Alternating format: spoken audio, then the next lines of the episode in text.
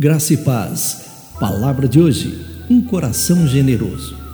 Tenho-vos mostrado em tudo que, trabalhando assim, é mister socorrer os necessitados e recordar as palavras do próprio Senhor Jesus. Mais bem-aventurado é dar que receber. Atos capítulo 20, verso 35. Olha, desde criança nós somos ensinados a não deixar as pessoas pegarem o nosso lanche na escola, não é mesmo? E com isso nos tornamos pessoas adultas um tanto quanto egoístas e com dificuldades em repartir o pão. Deixe-me contar uma história interessante. Bid Maisel foi uma mulher americana posta numa cova anônima em 1891. Isso era comum para uma mulher nascida na escravidão, mas notável para alguém tão talentosa como Bid. Após tornar-se livre judicialmente em 1856, ela combinou as suas habilidades de enfermagem com sábios empreendimentos e fez então fortuna. Ao observar a situação dos imigrantes e dos prisioneiros, ela lhes estendeu a mão, investiu em caridade com tanta frequência que as pessoas começaram a fazer fila em sua casa em busca de ajuda.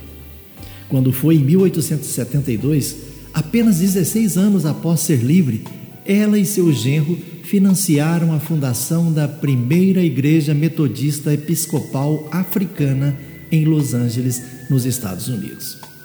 Ela praticou as palavras do apóstolo Paulo: Tenho-vos mostrado em tudo que trabalhando assim é mister socorrer os necessitados e recordar as palavras do próprio Senhor Jesus.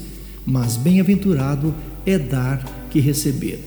Este foi o nosso versículo em destaque. Paulo era privilegiado, homem livre, mas optou por uma vida que o levaria à prisão e ao martírio para servir a Cristo e os outros.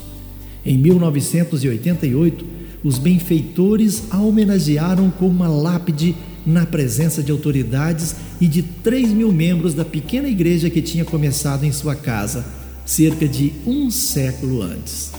Bide disse certa vez: A mão aberta é abençoada, pois dá em abundância ao mesmo tempo que recebe.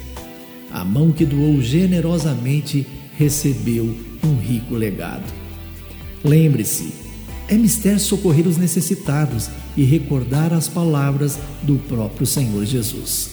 Tenham todos um bom dia. Eu sou o pastor Saulo Hermínio, da Igreja Batista Shalom de Goiânia.